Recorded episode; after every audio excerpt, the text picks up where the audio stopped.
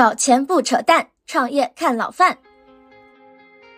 老范聊创业啊，今天来了一位老朋友，菠萝斑马的创始人宋斌，专注讲一讲对女性创始人创业这件事情有哪一些独特的看法和成功的一些经验教训。欢迎宋斌，宋斌打个招呼。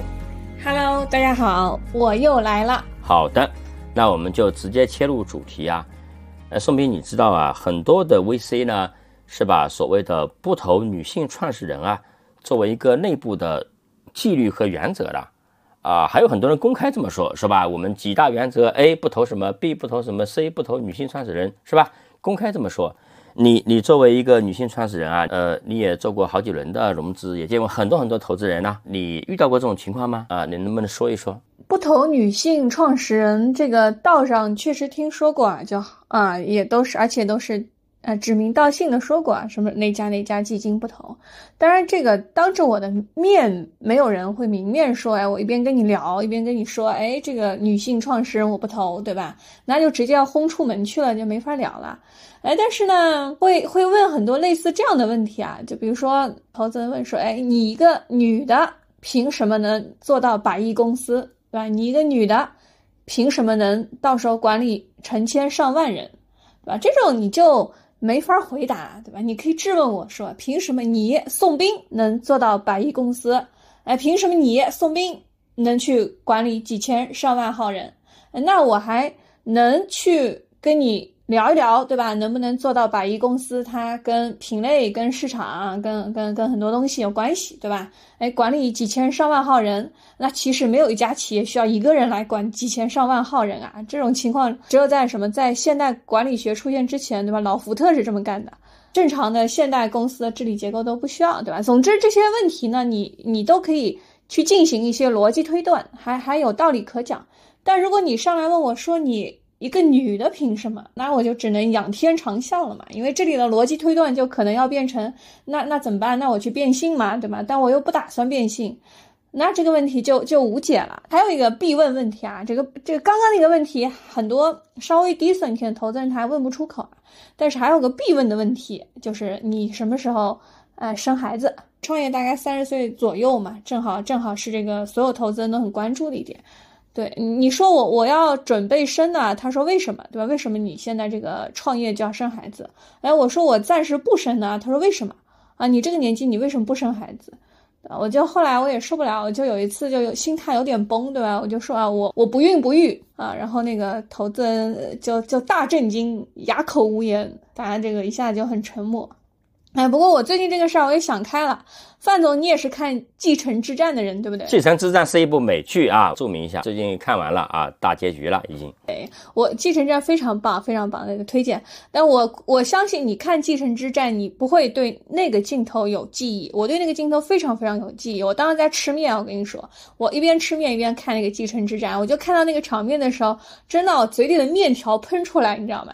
就你记得那个老头，他不是那个有个小女儿嘛？跟大家稍微科普一下，这个继承之战它的原型是默多克嘛，对吧？相当于默多克的女儿啊，顶级世界级白富美，而且跟他对话的问出这个清新脱俗的问题的人的原型还是马斯克，对吧？一个超级企业家啊，然后在两个人各种商战、各种勾心斗角啊，背景什么私人飞机，对吧？都是几百亿美金的这个大生意，哎，然后到这个最后他说，哎，要不要我来当这个 CEO 的时候，那这个。对吧？原型马斯克的超级企业家对这个顶级白富美说：“那你怀孕了怎么办？”就问出了一句清新脱俗的问题，而且白富美还非常老老实实的回答了一个非常标准的问答案，说：“啊，我只要三天产假。”嗯，我所以，我估计你完全没有对这段应该无感啊，我看到了非常非常敏感啊啊！他的回答说：“我只需要三天产假，而且我们整个家族的传统叫不管孩子的死活。”也没有关系啊，这个怀孕这个不是个事儿的。这个画面，反正我我还挺伤感的，看完以后就也很震撼，对吧？就是我总觉得像我们这种哎比较草根的，对吧？就你你有很多类似于质疑也就算了，等你走到那一步，对吧？一样会问你怀孕了怎么办，对吧？然后他说我只休三天产假就可以，啊，这这是一个我 我比较震撼的一个一个画面吧，可以分享一下。那么你自己啊，你对这种观点怎么看呢？就是不投女性创始人这种观点，你觉得他他来肯定是有原因的这观点，对吧？那么你觉得他对在哪里，错在哪里呢？啊，为什么呢？其实评论对和错呢都没有意义，对吧？我看到这个范总给我的提纲的时候，我大概撸了一眼，捋了一眼啊。呃，每每一每一个问题本身都是政治不正确的，对吧？你你要放在美国，你你这每一个问题问出来就已经政治不正确了。我是代别人提问啊，我是代别人提问，各位 小宇宙的听友啊，我是一个 对女性创始人非常非常重视和认可的一个呃投资人啊。我们公司有很多女同事，对吧？是是啊，那么我我是代表一部分的人提出的观点啊。嗯嗯嗯，是是是是是，嗯，对，呃，这是回到你这个问题，评论对和错没有意义，这这是大家面对的现实。啊，而且不光不光说是在中国，你你在美国，美国只是明面上大家会更更体面一点，对吧？那你看了《继承之战》，你就知道，哎，实际上哎一样一样的啊。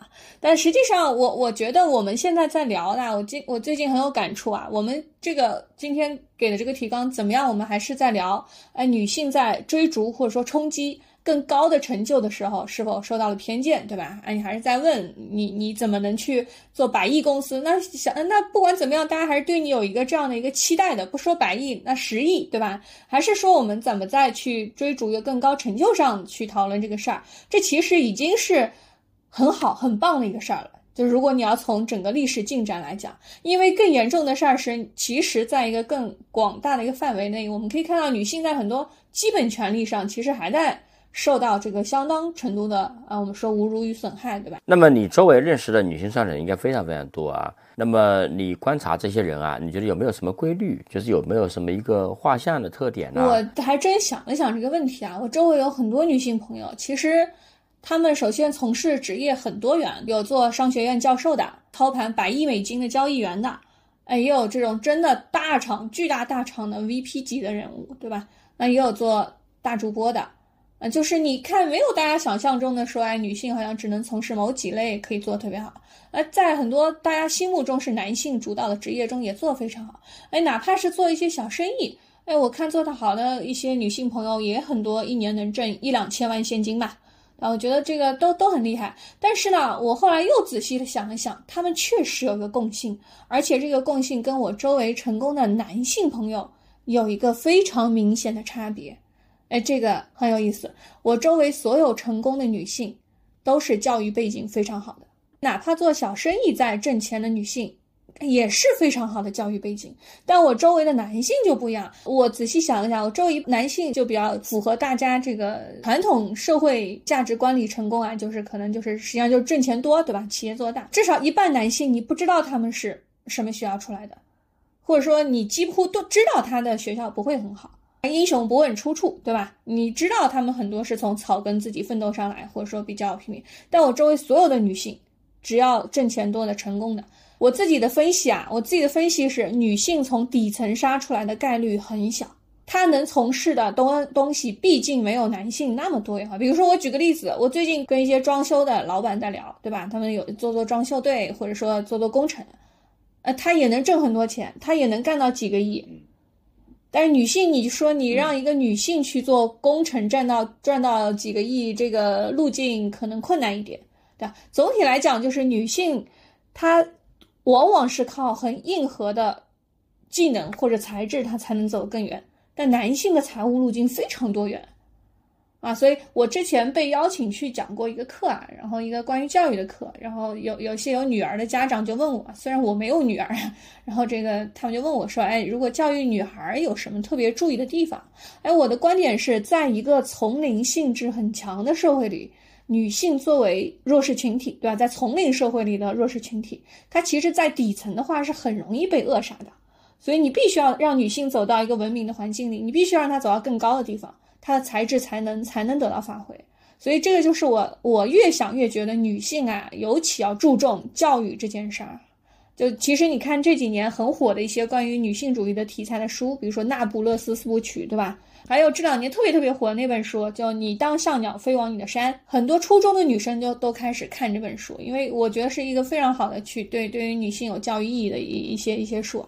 其实它的核心讲的都是这个主题，它的主人公都是。要么从非常贫困的地方，要么就是有点像这个邪教啊，反正就是一些非常底层、非常一些社会环境中啊，他最后都是靠什么？他靠教育走出了他的这个周围的底层的环境，他走到一个更高、更文明的地方去，获得了他成功啊。如果他没有去靠教育，没有那条途径走出他原来原生家庭所处的那个环境，他一定是跟所有他周围的这个其他的女性一样被扼杀。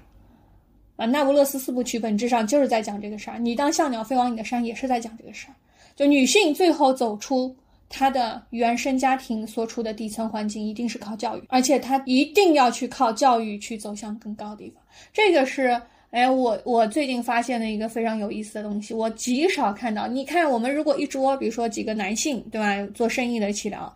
哎，你会发现他们五花八门，他们做什么生意的都有，对吧？原来干什么的都行，而且很多甚至一看就是很江湖、很草根，人家做的很好。但女性不是，我觉得一桌女性创始人，你聊下来，个个都是教育环境很好啊，是因为她一路上的正反馈，她的教育让她走到更广阔的地方，建立起了她的自信，让他能够有勇气去去冲击更更高的一些成就啊。这个是我觉得特别不一样的地方。那如果说你听咱们节目的都是成年人。他已经没有很好的教育背景的女生，那咋办呢？听完你这个，不是更加 emo 了吗？教育是终身的呀，你可以继续追求啊。你读完，比如说这大专，我们最近招一些这个年轻人，对吧？那你看他，比如说他第一次考试考的一般性，那你第二次你可以继续去考复旦的一些，比如说什么专升本啊，或者你或者各种。其实这个社会的教育资源很多，只要你真的有那口气去往上走，你都是可以的。这个东西我在西方社会，在美国啊，包括在香港，其实我感受很深。中国是一一一一个高考定终身，对吧？似乎高考就决定了你的这个整个学术生涯的上限。在国外不是啊，你完全可以。去不停的去追求更好的学识，或者去走向一个更更文明的环境。那你说，你除了教育之外，比如说你去更好的公司，你去大厂，对吧？你去大厂从底层开始干，慢慢的去往上，也是一样的，就是一定要去走向一个更高更文明的环境里。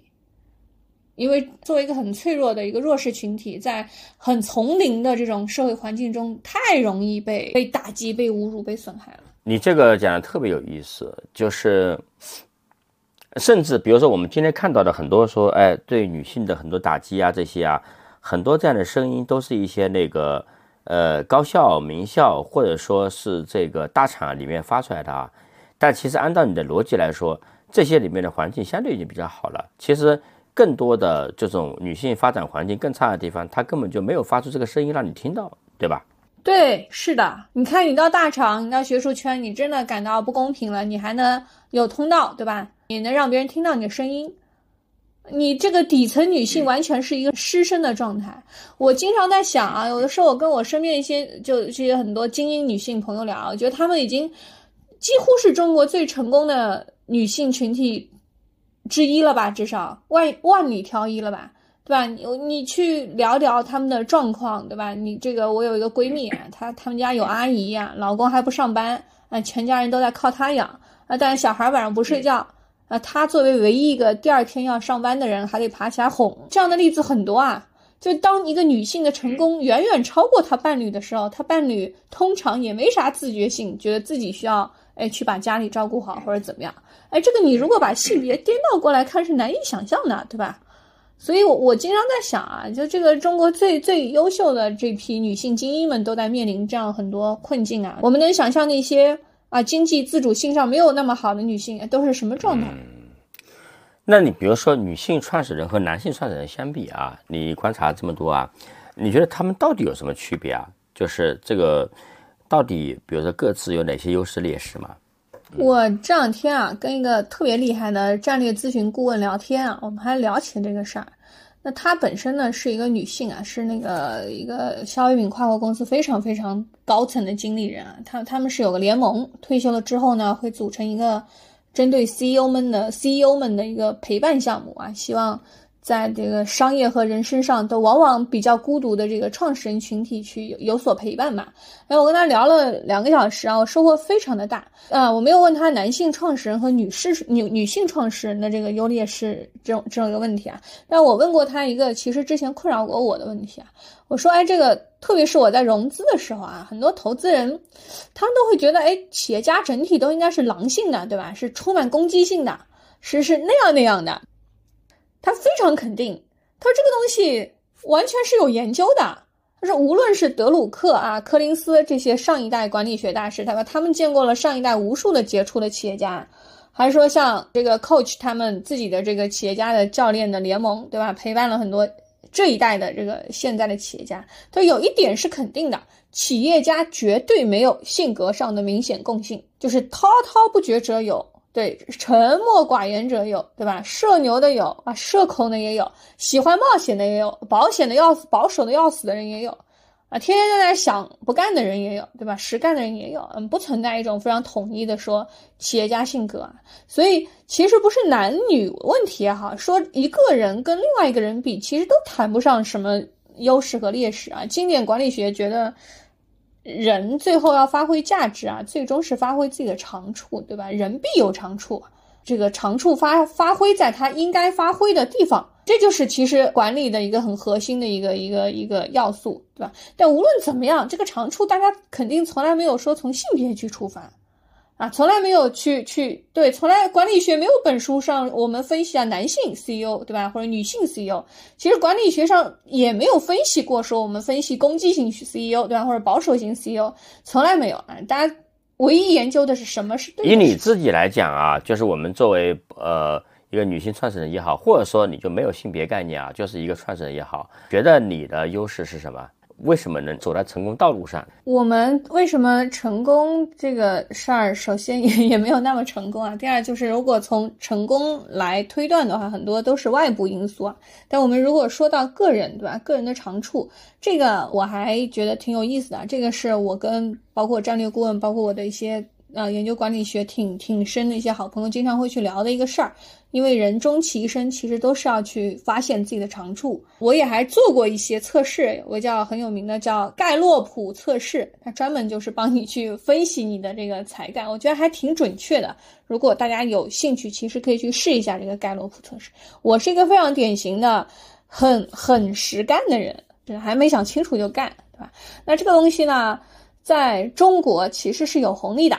啊，但是这个红利在越来越小啊，对你越来越小啊。那你最夸张的时候是什么呢？最夸张肯定是改开改革开放，对吧？我父亲那一代，那干这这你只要出去干，你都是有，你只要出去卖点东西，你只要出去啊，随便干点什么生意都行，对吧？那现在当然跟那个时候不能比，但是整体情况整体来讲，我觉得干依然是有红利，因为中国啊，它它的核心是大家还是一个整体偏保守的一个。一个民族啊，我我们经常以前在聊，对，我们在聊一个事儿，我们说这个现在的年轻人越来越保守，风险意识越来越强。那你要从整体社会环境来讲，如果整个社会环境都是保守的，都是想要去去一个非常保险策略，那那个冒险的人，那那个愿意干的人，他肯定就有更多的红利啊，对吧？就怕大家都要出来干，那就越来越卷。所以在一个偏保守的、偏大家觉得要要。保本的一个社会环境中，我觉得干永远都是有红利的啊。那我又是一个很爱干的人，呃，很多人说谋定而后动啊，我都是动了再再说，对吧？那这个是我本身，包括我做盖洛盖洛普的才干测试，哎，也也是我的这个非常明显的才干，其实是这个影响力和执行力。别废话，咱们一起先干。对吧？这个是我本身强的一个优势。那这个在我的企业运作中可以去帮助我说，哎，我们不停的去往前推动。那这个事儿，在我还是刚刚那句话，在中国的整个市场环境下，整体来讲，干肯定比不干有红利。哎，宋斌啊，很多女性的企业家啊，大家在小孩啊、家庭啊。包括情感方面，确实花的精力和这种情绪会多一些，对吧？比如说谈恋爱，我观察到周围很多女生，这个在陷入一场爱情的时候，啊，那基本上就是非常非常投入了。还有就是失恋，对吧？他失恋之后，他可能要缓一阵。那是男的话，好像是基本上没有什么冲击。我观察很多男的，就当天可能失恋，第二天就恢复正常了，是吧？或者说第二天就开始找新的了。你是怎么样处理好这些问题的呢？就是给大家。一些参考性的一些你的一些经验，虽然看一些书，对吧？但那些书上都是一些很多时候是一些原则性的东西啊。那么你你实操性能不能分享一下？因为你也是一个，呃，不但是有一个幸福的家庭，是吧？有一个优秀的老公啊，而且还有一个可爱的小孩。很多层的这个问题啊，第一呢，我身边很多很多女性创始人，我也没觉得像你说的那样，对吧？特别是那有几个正在挣大钱的女朋友啊，我有一次问问一个朋友说：“你孩子平时吃啥呀？”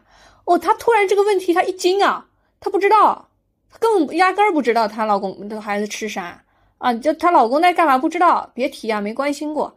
挣钱都来不及，我跟你说，男性跟女性是一样的，这个东西其实有个因果关系啊。很多时候，女性是因为没有那个机会，对吧？去发财，去去去 build，去建造你的事业。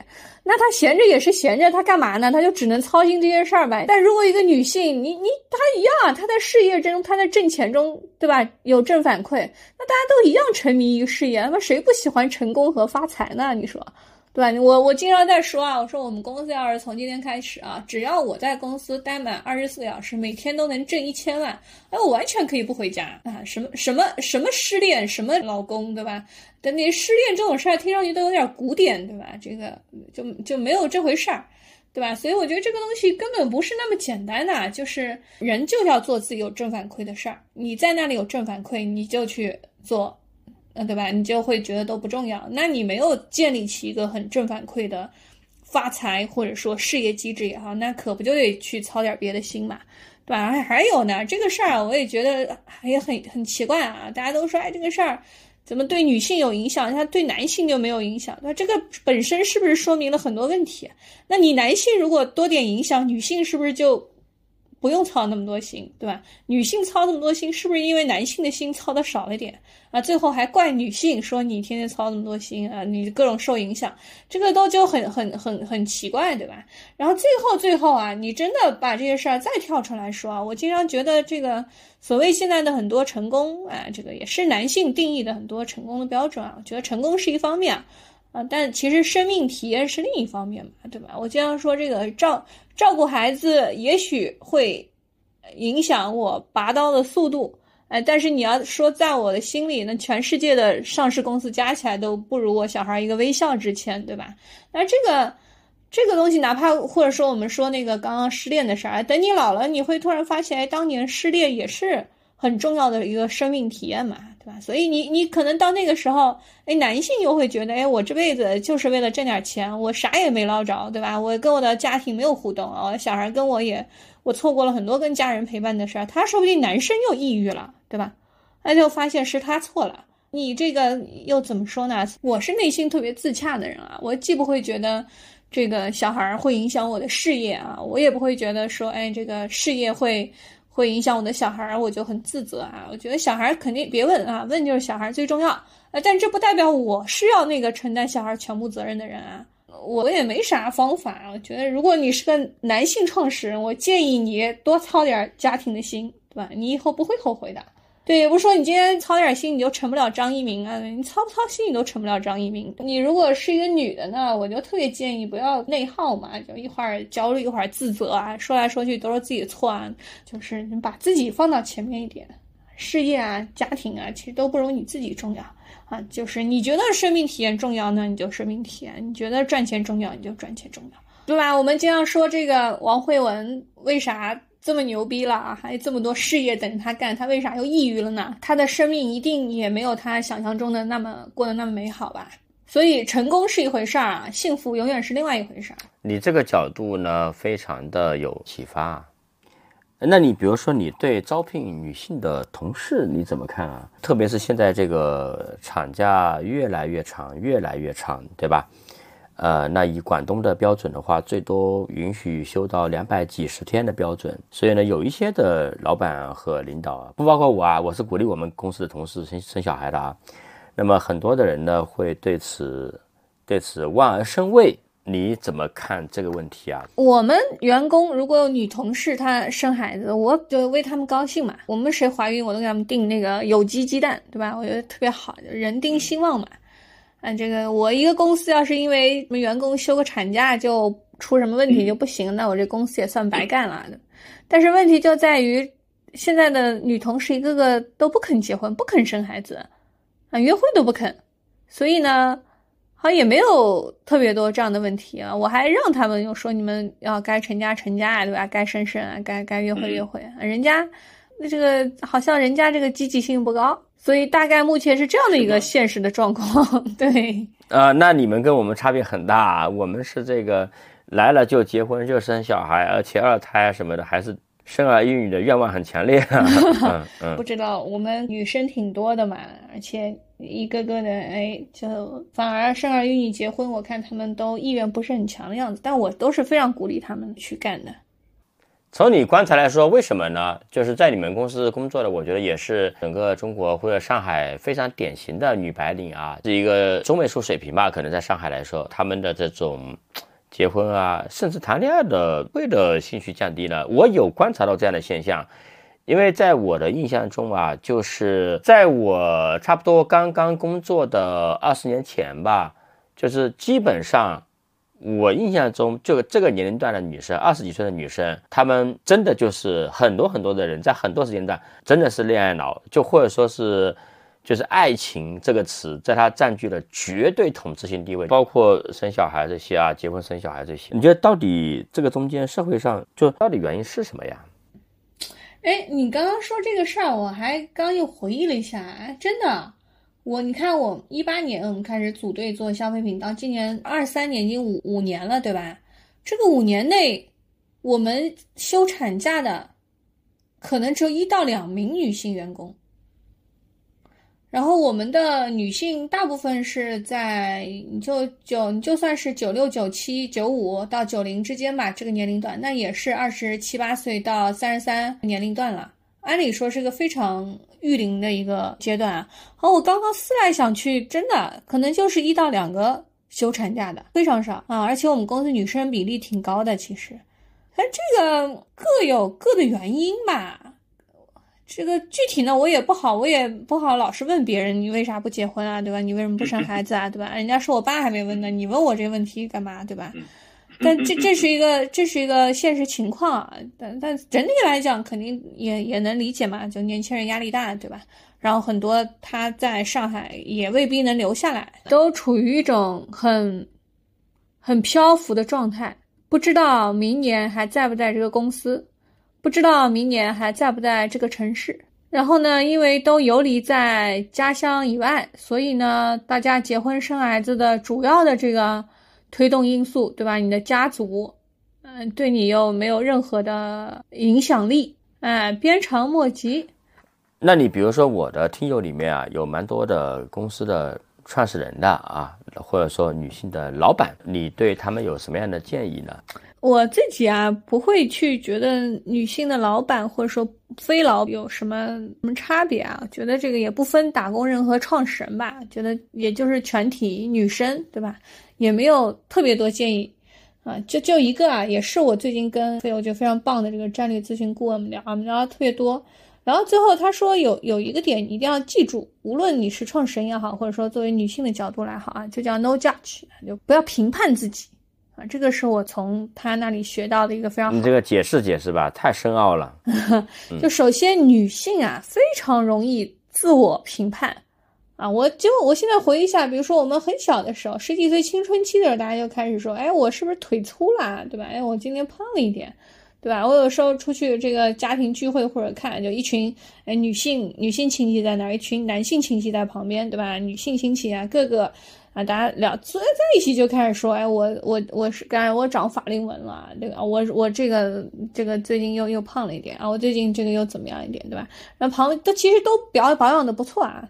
那旁边一群男性亲戚，哎呀，秃头的秃头，对吧？发福的发福，对吧？啊，人家都啊，对对对对，人家都。对吧？这这个东西，人家想都没有想过这些事儿啊！这个都还是自我感觉非常的好，对吧？那女性特别容易天天就是就是很容易就想自己的事儿嘛，她就自我评判，对吧？然后经常开始自责，对吧？你看，大家说别人骚扰你的时候，你第一反应都是检讨，哎，我自己是不是刚刚做了什么行为有问题的一些东西，对吧？所以。就是我觉得 no judge，不要评判自己是是很很重要的，叫什么优势劣势啊？我这这一那不要老是分析起自己。我现在觉得非常重要，我现在开始我就压根不想我自己的事儿，就我不关注我自己，我只想我要做什么事儿啊，我怎么做到这个事儿，对吧？不要去想我自己是怎么回事儿，我自己怎么回事儿一点都不重要。啊，这个是会让你更加专注啊，就是无论你想发财也好，你做事业也好，或者我刚刚讲，你就只是追求更多生命体验也好，就是从不要评判自己开始。我觉得我小时候就学坏了，我小时候就很早就学了个词儿嘛，叫什么“君子三省吾身”，对吧？这个天天睡觉前我就开始自己醒自己。那现在觉得这个傻子才三省吾身，我自己有什么好醒的？还是多睁开眼去看看外面的这个广阔的世界。我觉得自我评判很差。其实我我后来就有这样的一个意识啊，包括我到现在我身边还有很多其实很优秀的女性朋友，经常会发微信跟我说：“哎，我这事儿是不是做错了啊？我我这个事儿是不是有问题？哎，我今天做了个什么事儿，我自己心里又觉得不对，对吧？哎，我觉得这个东西其实都是其实是很很很内耗的。实际上，我我经常脑子里有一个画面啊，就是我们应该是去走到一个特别。广阔的天地里，就那个天地得大大的，我自己小小小的就行了。那我不是有很多的这个往外探索的空间嘛，对吧？但是这个千万不要说我处于的那个天地小小的，那我自己这个人大大的，那我所有的情绪啊，我所有东西都被无限放大了，我就天天就在就在闹闹搞明白我是我怎么回事啊，我什么样的人，对吧？就走入无尽的那一行啊，对。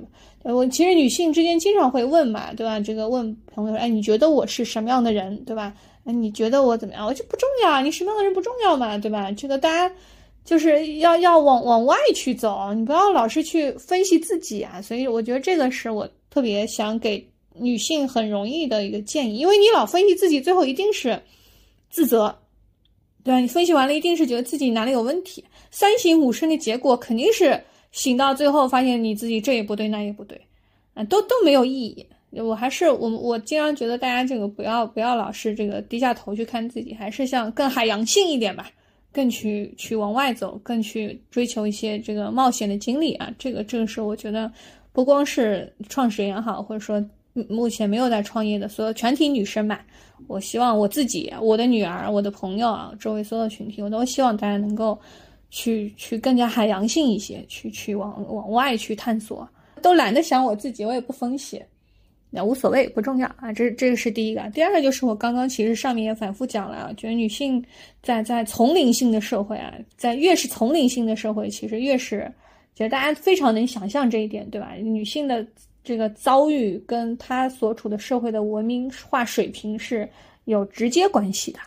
对吧？所以越丛林的社会环境里，女性在这个底层，她被扼杀的概率其实就越大啊。所以无论无论你现在处于什么环境中，我觉得大家都是要去往更高的地方更去走一走，去去走向更高更文明的地方，就让你获得尊重，这样你的才能才能有可能去发挥。当然，这个路径本身我觉得是需要努力的，就是我经常说。大家其实现在都会聊说，哎，女性创业者能不能做到一百亿的公司啊？能不能干到特别大的市值啊？对吧？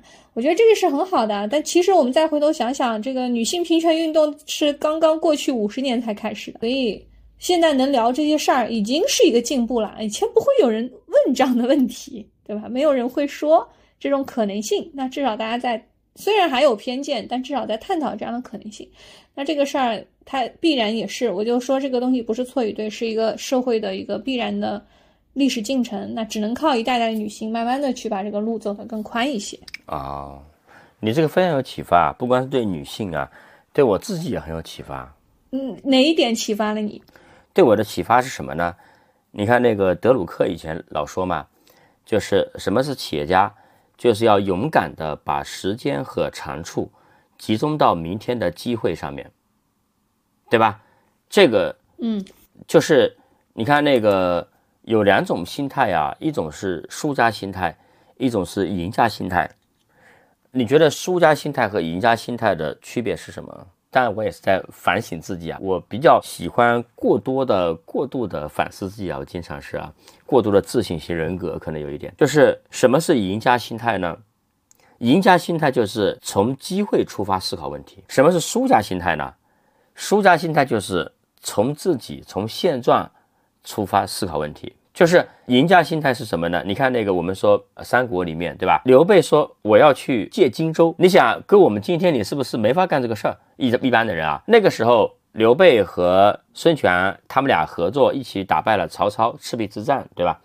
那么基本上出力的就是孙权和周瑜这边吧。那刘备这边呢，即使是非常非常非常偏袒。刘备的《三国演义》的作者，他也只是说诸葛亮借了东风嘛，对吧？就是他也确实也不好意思你再大力的去去吹这个事情吧。但是呢，那刘备干嘛呢？刘备就会跑到那个孙权那边去，跑到吴国那边去啊，就跟人家说：“你这个荆州，你把它借给我。”然后打下来之后，他拿了荆州最大的份额，完了之后还借了个南郡，啊，什么意思呢？就是说，一般的人你就会觉得说，你就出这点力，你你就拿这个份额够可以了，对吧？哎，但他还是说。哎，我我我要冒险去去去谈一谈，对吧？就是很多这样的啊，就是历史上很多很多的人啊，就是他总是从机会出发，然后呢说，哎，这个机会很大，然后呢，我为了为了获得这个机会，我要干啥干啥。输家是什么呢？我今天有什么啊？我我今天有有这么多钱啊？我今天有这个学历，然后呢，我可以干嘛？可以干嘛？然后，但是你发现就是说，按照这个累积下去的话，你是永远没有办法到达一个比较高的位置的，因因为你你的。你整盘战略里面，你就不存在说那个机会嘛，是吧？所以我们讲那个企业家是什么呢？企业家是面向机会思考的，然后职业经理人是面向问题思考的。所以我觉得你这个点对我也很有启发。那也包括对可能来说，很多女生来讲呢，她会更多的会可能啊，会很多的关心自己啊，或者说是关心自己的所谓的优势啊。包括，你看我提了半天问题，对吧？我提的问题里面，其实就反映了我我也有比较强的这种属性嘛，就是说。你会观察一个人他有什么样的特性啊什么的，对吧？啊，那其实应该说是你机会在哪里？你怎么获取这个机会？你是一个女生也好，男生也好，你是一个内向的也好，还是一个社牛的也好，还是说你是一个，你看，比如说有的人看到说啊，我看到了移动互联网的机会，然后我看到了人工智能的机会啊，然后有的人会说啊，我我会编程啊，所以我哎，我怎么样去找到这个机会？哎，但有的人说哎，我不会编程。那那有的人就说，那我就不去找这个机会了，是吧？